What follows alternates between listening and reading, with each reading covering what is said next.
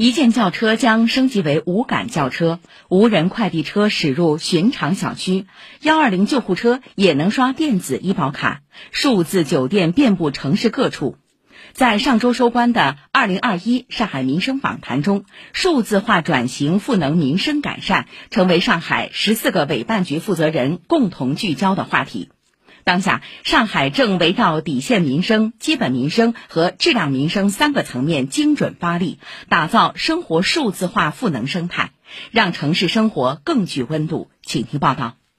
人民城市人民建，数字化转型好不好，同样是人民说了算。这一点是十四位委办局负责人的共识。市经信委主任吴金成介绍，上海数字化转型将以不同层次群体需求作为出发点和落脚点。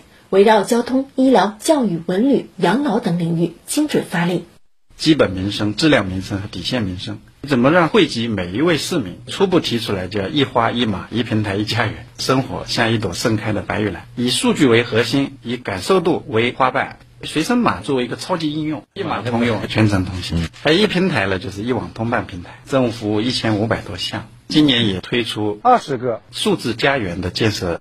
医疗是民生大事。以数字化解决挂号难、缴费慢、排队长等看病难问题，理所应当成为基本民生任务里的最大单之一。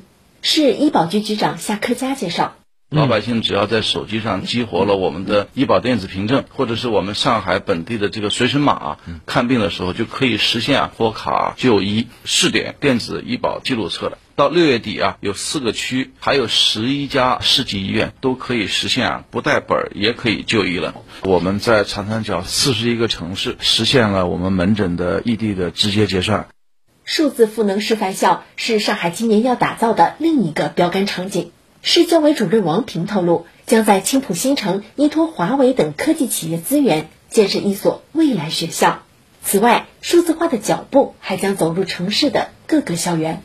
通过线上的这个教学和线下的教学融合应用来实施课堂教学，让每一位学生能够在课外得到最优秀的老师通过人工智能提供的数字赋能的个性化的指导，运用智能化设备来完成幼儿园的每日的晨检、健康观察、体质监测、用眼控制、活动学习等方方面的工作。从有没有到好不好。数字化转型正成为打造民生建设领域上海品质的新抓手。很快的，快捷停车、智慧出行、数字商圈、智慧早餐等新场景、新应用，将从一个个新鲜体验点扩展到城市四面八方的寻常角落。比如，睡前在手机下单，第二天早上就可以扫码提货的智慧早餐点，将在年底前建成超过一千个。市文旅局局长方世忠还以数字酒店为例说。在线预订、自助选房、一体化健康申报、快捷办理入住、智能客控、客房信息服务和快速离店七个环节进行我们入住的场景的再造，实现三十秒入住、零秒离店。今年我们要加快建设六百家数字酒店，保障每个个体在生活数字化中的数字权利是底线民生。为了不让一个人掉队。上海将以基础社会保障需求为重点，关注老年人、残障人、低收入等弱势群体的诉求，通过数字化进一步摸清底数，优化服务配置。比如增强社保对象个人画像，打造各类政府补贴的精准推送服务。